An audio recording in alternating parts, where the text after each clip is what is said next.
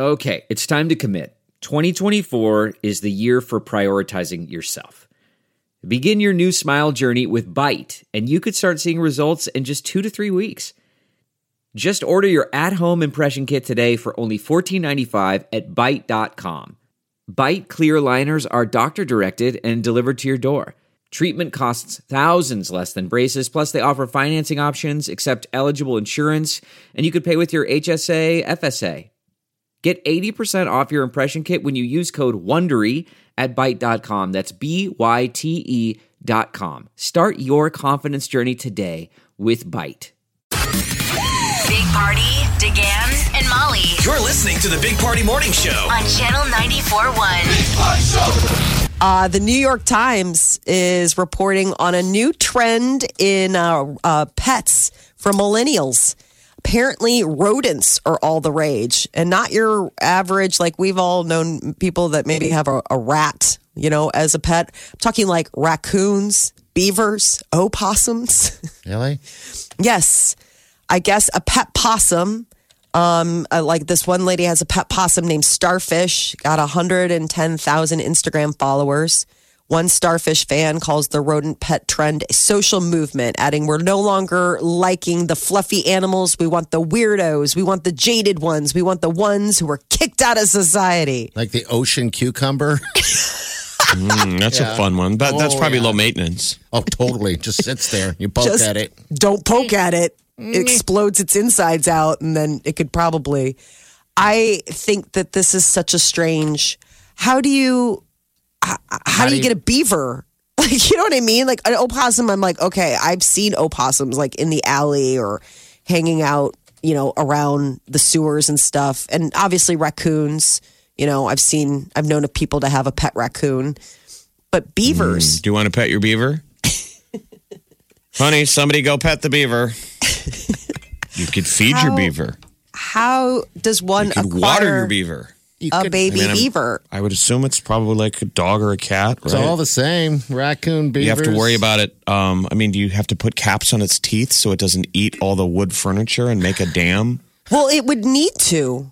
I mean, if it's part of the rodent, I mean, the part of the reason why they gnaw is because uh, the rodents' teeth, like rats and those, it never, they never stop growing. Oh, They so it needs a beaver grow. dam. Yes. I don't know of anyone that has, or heard of anyone that has a raccoon, a beaver, or Kids, even a have you seen your mom's beaver dam? it's her beaver. It's the dam that it built. It's beautiful. I've known of one person to have a pet raccoon, and it, and it and it was and it was a difficult pet to have. This was when you lived in the South? No, my aunt who lives in the Sandhills had one. Um, and as it got bigger, it became more and more complicated. And eventually they went to release it back into the wild. But raccoons are really smart. It found its way back to the, Oh, to the believe me, house. we used to have them in the old building. Yeah. Oh, yeah. And it was, So we kind of did have pet raccoons, it was right? like, it was, they were basically uh, at one point like a coworker. Yeah. Every day on the way into the building, there would be a raccoon stuck in a trap And we would say on something. the roof of the building. and then at you. the critter control guys, like a perfect gig, they're going to be on retainer forever. Yeah. Um, these critter people, I don't. They're We like got 'em. no kill shelters or We take them far away. we didn't go far away. And they basically dumped the thing in the forest. Like, see you tomorrow, Fred. Mm-hmm. hey, raccoon, wait five minutes until at least the truck's out of the parking lot, and then you can go crawl back into the building. Oh, job security, man. Job security. Wow. I Seriously, we had we had so many raccoons in the old building that they lived in the roof. They crawled inside the roof and they um, ripped up all the um, insulation on Uh-huh. the pipes. That's how we found out that they were back because in the winter the pipes would break in the ceiling because they weren't insulated because They ate a beaver was trying to build a house. Yeah, Yeah. they're gnawing at them. And then there was the uh, and then there was the uh, golden shower by the the Xerox machine. Wasn't there the the the, the I one? want to refer to it as a golden shower, but Well, yeah, I mean I that's guess what it so. was. Just let that one. Molly's Sit underneath there. there. going, yeah. Um, Yeah, it was in the in the uh, ceiling, of course, and uh, it would uh, use the restroom, and it would soak through and make puddles on people's desks.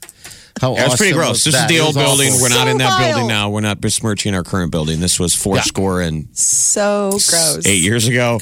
Yeah. and there were those uh, those marks in the tiles, which Yeah. sometimes you don't know what that is. People would think that that is Leaking water.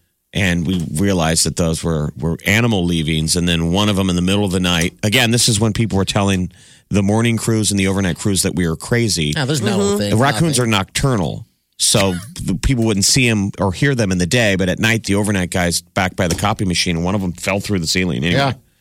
Somehow awful. these are pets But God, that was Apparently a cool could place, though. I mean, because remember there were deer running around. We'd see turkeys. Not in the building Um, no, no, not in the building. though.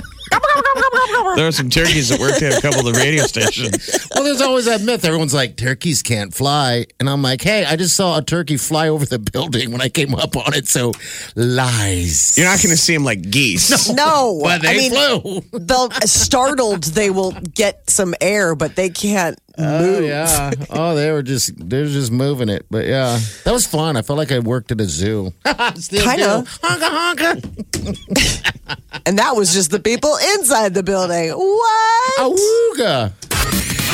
Big Party, DeGan, and Molly You're listening to the Big Party Morning Show. on Channel 94.1. How powerful is Cox Internet? Powerful enough to let your band members in Vegas, Phoenix, and Rhode Island jam like you're all in the same garage. Get gig speeds powered by fiber from Cox. It's internet built for tomorrow, today. Cox, always building better. Download speeds up to 1 gigabit per second. Cox Internet is connected to the premises via coaxial connection. Speeds vary and are not guaranteed. Cox terms and other restrictions may apply.